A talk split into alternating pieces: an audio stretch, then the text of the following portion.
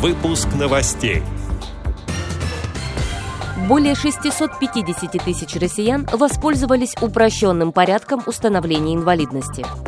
Для волгоградцев с инвалидностью открыт прокат спецоборудования.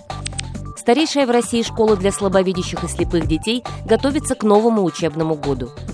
Незрячие челябинцы смогут познакомиться с заповедником Аркаим. Далее об этом подробнее. В студии Ярославна Буслакова. Здравствуйте. Министерство труда и социальной защиты обновило данные об использовании упрощенного порядка установления инвалидности.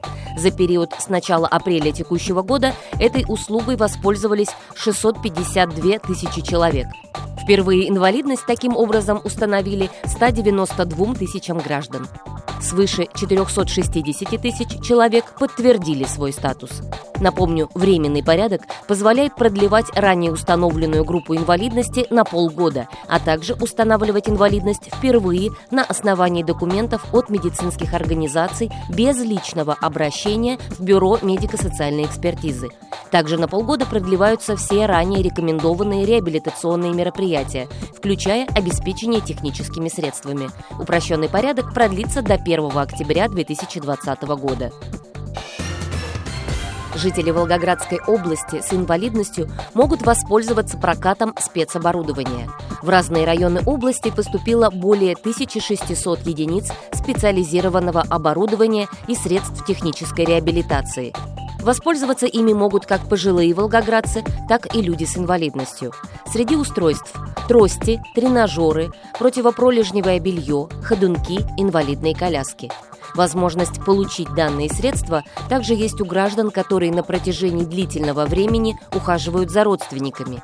Для этого следует обратиться в Центр соцобслуживания населения и предоставить копию паспорта и СНИЛС, справку об инвалидности, либо другой документ, который подтверждает необходимость специального оборудования. Срок проката составляет полгода, однако договор можно продлить. Прокаты находятся во всех районах Волгограда и области. Об их расположении можно узнать в Комитете соцзащиты населения, сообщает «Волгоградская правда». Специалисты Комитета по благоустройству проверили территорию вокруг школы-интерната номер один имени Грота. Это старейшая в России школа для слабовидящих и слепых детей, основана в 1881 году в Санкт-Петербурге. Год назад территория учебного заведения была преобразована в ходе масштабной реконструкции.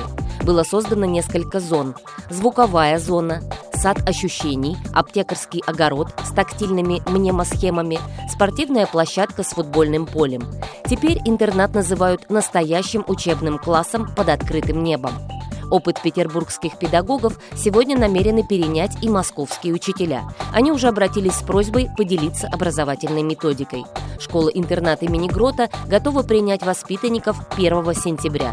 В новом учебном году в школе окажутся более 370 детей, передает информационное агентство «Росбалт». Сотрудники заповедника «Аркаим» сделали два музейных макета для Челябинской областной специальной библиотеки для слабовидящих и слепых. Аркаим – это городище 3-2 веков до нашей эры в Челябинской области. На местности до сих пор ведутся раскопки. Облик древнего поселения и его жилища создавался по принципам моделирования реальности прошлого. Для макетов использовали натуральные материалы – дерево, песок, глину, хвою. Это поможет лучше понять, как со всех сторон выглядели древние дома. Несмотря на небольшие размеры, макеты обладают высокой степенью достоверности, а в крошечный колодец внутри жилища даже можно налить воду. Эти и другие новости вы можете найти на сайте Радио ВОЗ. Мы будем рады рассказать о событиях в вашем регионе. Пишите нам по адресу новости собака ру. Всего доброго и до встречи!